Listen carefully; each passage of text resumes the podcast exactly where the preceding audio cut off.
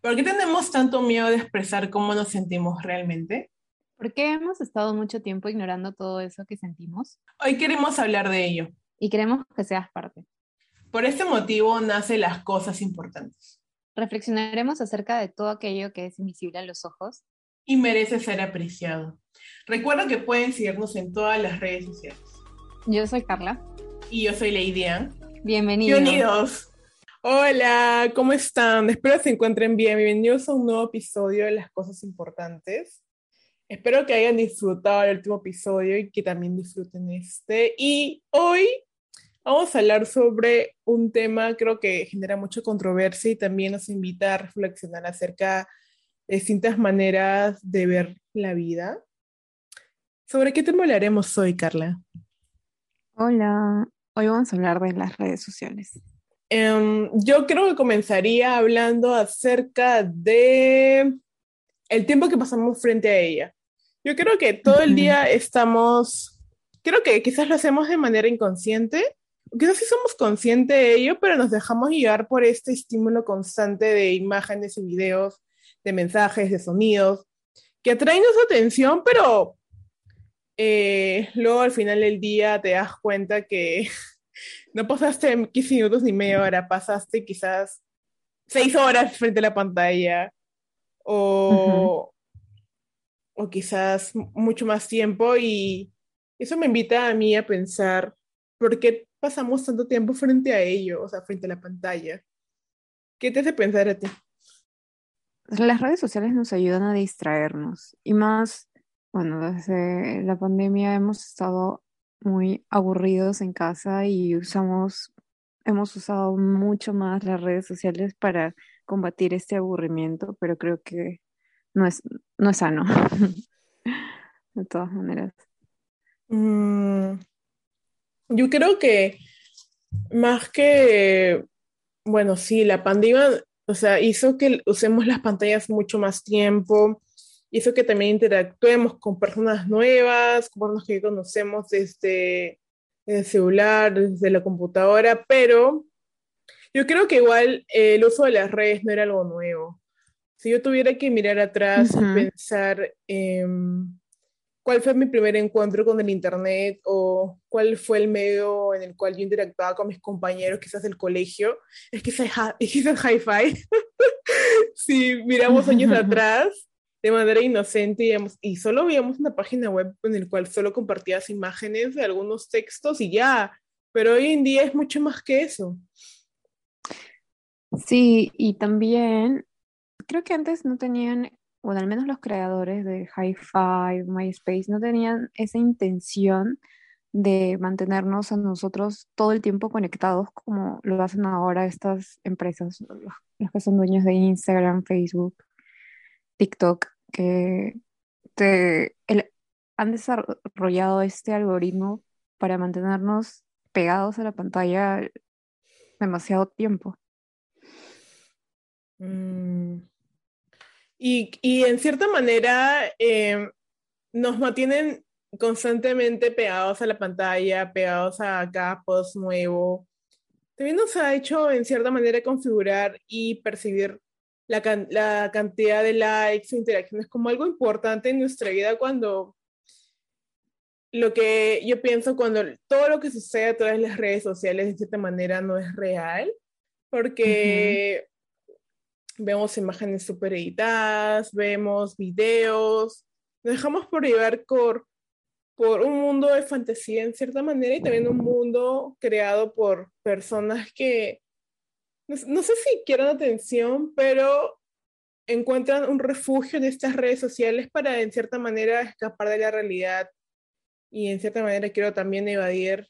Yo, por ejemplo, me pasa evadir lo que sientes, que puede estar triste o me, o me pasó algo feo, pero entro en TikTok y encuentro gente maquillándose o comiéndose de ropa o contándote algo que le pasó y mientras estás ahí, olvidas eso que te pasó y te enfocas en, cierta manera a solo dejarte llevar por eso que estás viendo frente a la pantalla, pero cuando se apaga, apagas el celular, te vas a dormir, esa emoción se queda contigo. Entonces, las redes sociales han trascendido muchas, muchas áreas de nuestra vida, creo yo. Sí, exacto. Y como tú dices, o sea, es como lo usamos como distracción, pero al final no nos quedamos con nada. A diferencia de, por ejemplo, si en vez de estar em, en vez de estar tanto tiempo en las redes sociales hacemos otra actividad, leer un libro o, o hacemos algo que nos guste, creo que ahí se siente la gran diferencia después de que terminas, después de que haces esa actividad, cómo te sientes cuando dejas el celular. Es como que ahí sí estás, o sea, en parte sí estás viviendo, estás enfocándote en una sola cosa y nos estás bombardeando tu mente de, información, imágenes y, de tantos y de, tanto contenido que, encuentras ahí, ¿no? Mm, no todo es malo. O sea, tampoco creo que vamos aquí a, a, satanizar las redes sociales. Porque como todo, como todo bueno, también tiene su aspecto malo, quizás. Pero, por ejemplo, algo, algo bueno que podría resaltar del uso de las redes sociales es que me he acercado más a generadores de contenido eh, por ejemplo, es una experiencia personal, conocí a mi psicoterapeuta por redes sociales. Entonces, este, no todo es malo. Siento que igual necesitamos ser más selectivos con lo que consumimos porque uno abre uno abre las redes sociales y obvio vas a encontrar diversos tipos de contenido, mensajes, pero uno decide finalmente qué seguir o qué no por ejemplo, hubo un tiempo en el que, no sé si te ha pasado, que estás como que abrumado de las redes sociales. A mí me pasó una vez, porque yo veía inicio, por ejemplo, en Instagram, pero no veía lo que a mí me atrajera visualmente o, me transmitiera algo positivo. Entonces, hubo un tiempo en el cual yo dejé de seguir personas. O sea, como que veía, veía a las personas que había seguido y las dejaba de seguir porque no, no, me, no me no generaba un impacto positivo en mi vida. ¿Te ha pasado algo similar? Sí, creo que bueno, si haces un stop y autoevalúas tu uso o bueno, el consumo de las redes sociales ahí, como que eres más consciente de todo lo que estás haciendo en las redes y ahí, por ejemplo, puedes dejar de seguir a personas que, usuarios que no te suman, que quizás hacen que te compares con ellos, compares tu cuerpo, te hacen sentir mal con tu cuerpo. Eso me pasó a mí, por ejemplo, cuando seguía la cuenta de una chica que me gustaban mucho sus fotos, pero a la vez subía también muchas fotos en bikini. Y para algunos quizás no les afecte, pero al menos a mí me hacía sentir un poco más insegura de mi cuerpo. Entonces sí, fui más consciente con eso y, y dejé de seguir a todas las cuentas que incrementaban quizás esa inseguridad. Pero también viendo el lado positivo, me quedé con, eh, con, con, cuentas de algunos fotógrafos que me gustaba mucho su trabajo y me inspiraban a, a, hacer mejor, a hacer, un, hacer un, un, mejor, a tomar mejores fotos o leía sus tips. O sea, o sea yo, para mí ese era contenido de valor y creo que para cada uno es diferente dependiendo de, de sus intereses. Qué bonito lo que me cuentas sobre la fotografía, porque de hecho yo sigo a un escritor que que leo, se llama Patricio Prom, pero él no publica, o sea, su, o sea, su Instagram no es que comparta sus textos, sino comparte la manera en que ve la vida, ponte eh, un atardecer o, o, recomienda libros de otros autores, entonces me pongo a pensar también en el, en el papel de los escritores y los artistas eh, al exponer su trabajo en las redes sociales. Yo creo que eh, en cierta manera también, también tiene esta presión de tener que producir constantemente contenido para que el, el seguidor, el que interactúa con su contenido, esté más tiempo viendo su perfil o conozca su trabajo. Y de cierta manera me da mucha pena eh, que esta red social o este ámbito de alguna manera incite a la sobreproducción de imágenes o de textos sin un sentido yo veo que, por ejemplo, no sé, los fashion bloggers o los influencers como que están todo el tiempo pensando qué, qué subir, qué llama la atención, qué es lo que funciona más con su público, pero no sé si todos ellos Exacto, pero yo me pongo a pensar que no sé si todos ellos realmente son conscientes del impacto del mensaje, del video que ellos publican. O sea, tampoco creo que todos lo hagan de la misma manera, pero sí considero que seguro hay creadores de contenido que sí toman el tiempo de pensar en, la consecuencia del mensaje que van a transmitir a través de un video o, o de un podcast, por así decirlo.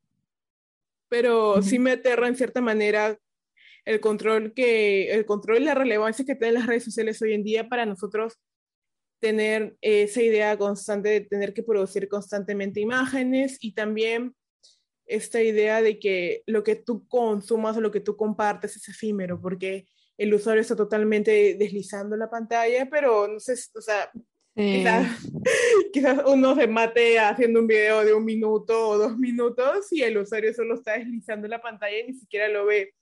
Entonces, me aterra esa, esa falta de, no sé si falta, pero poca atención o valorar el trabajo de, de las personas que comparten su, trabajo como artistas, escritores, o también hay bloggers que también eh, comparten un estilo de vida saludable.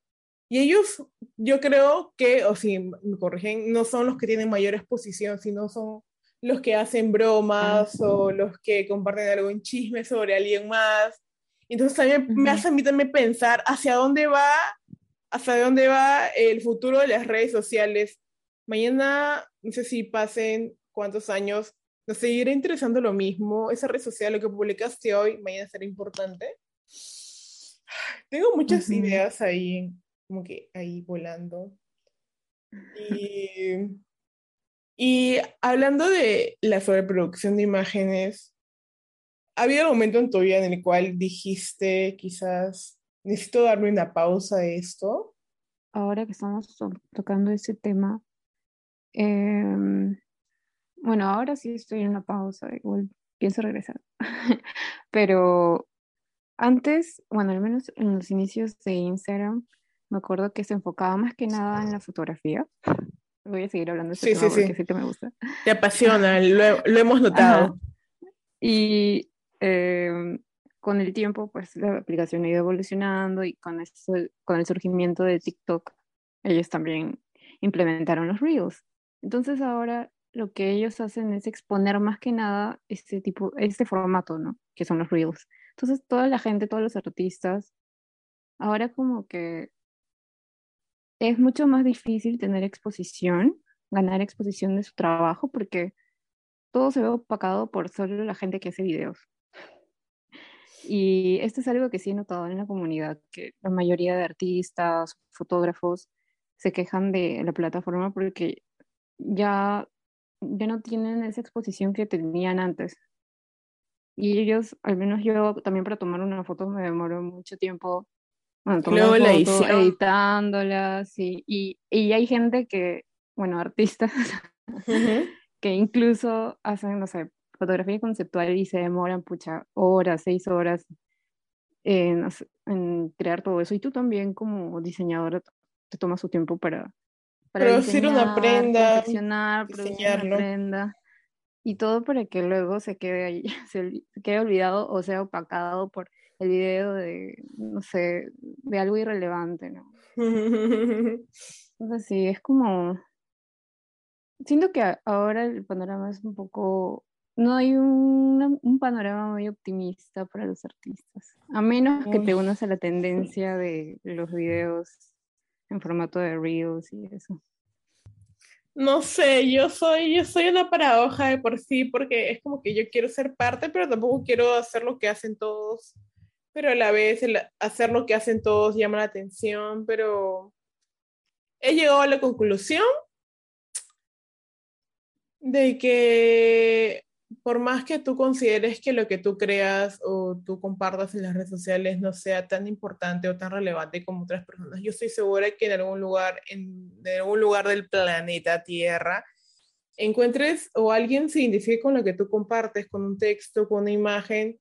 Entonces, eso me da esperanza en cierta manera, pero también me le veo como el punto positivo. Ahí, es cuando ya cambio el chip y digo, oye, las redes sociales no son tan malas. Tengo un espacio como TikTok en el, que, en el cual publico una imagen y que otra persona de otra, otra parte del mundo puede verlo y si le gusta le puede, puede seguirme o puede darle like. Pero hay una diferencia en, el, en esto de producir para solo generar likes o producir porque realmente te nazca. Y yo, yo quiero pensar que las redes sociales es, por así decirlo, son como, es un espacio en el cual yo lo veo así, ¿no? Tú le das una moneda y la moneda cae en cualquier lado del mundo y a alguien le va a gustar eso que haces. Entonces, em, quiero pensar que las redes sociales no solo, no solo se construyen a través de, de likes o interacciones, sino que también puedan ser un espacio de autoexpresión o un espacio en el cual tú puedas compartir lo que tú realmente sientes o cómo ves la vida, más que seguir lo que otros piensan. Y de alguna manera no todo es malo pero también siento que el algoritmo en el cual está construido, no sé si, o sea, de hecho el algoritmo es creado por humanos, por humanos, pero hasta qué punto este ser humano va, va a priorizar otros, otros aspectos como lo que es tendencia. O quizás las plataformas en algún momento puedan transformarse y ser solo un espacio de compartir lo que tú sientes. Si es que lo que estás compartiendo ahora no es algo que tú realmente como que no empatizas con ese contenido. ¿Tienes alguna anécdota que te haya sucedido a través de las redes sociales y sigas, oh, si no hubiera sucedido por este medio, nunca hubiera sucedido? Al menos a mí me ayudó a mejorar constantemente eh, mi creatividad. Creo que eso es Creo que eso es lo mejor que me ha pasado con las redes sociales. Claro, porque siento que, mm, o sea, a mí me, o sea, a mí me pasa cuando veo algo o descubro una, un nuevo hobby y veo que alguien más lo está haciendo, me inspira a mí a seguir creando, explorando en ese ámbito. Entonces, creo que eso es bonito, porque, no sé, desde mi experiencia personal, eh, yo he conocido personas por internet que hoy son amigos cercanos, los cuales, este, por ejemplo, de la nada vieron una imagen que yo compartí acerca de algo y me escribieron, o yo les escribí. Entonces no hay como esa brecha de distancia entre personas que es posible que nunca te encuentres en la calle, pero que comparten la misma manera de ver la vida, comparten ese sentimiento, quizás esa esa visión de la vida en el cual está enfocado en, consumir responsablemente el eh, contenido. Entonces, siento que también es bueno dar, darle ese espacio a, a cosas que realmente nos llenen dentro de este caótico mundo de las redes sociales. ¿Quisieras agregar algo? ¿Alguna experiencia personal? ¿Alguna idea? Mm. Algo que digas, eso, bueno, tiene que ser. Creo que también hay que mencionar que debemos eh, autorregular nuestro consumo. O sea, sí puede ser, hay cosas positivas, negativas, pero considero que sí es muy importante hacer una, una autoevaluación de nuestro consumo de las redes sociales y, medirnos, ser conscientes de todo lo que consumimos ahí y, medirnos con nuestro tiempo, con el tiempo que le dedicamos a, las redes.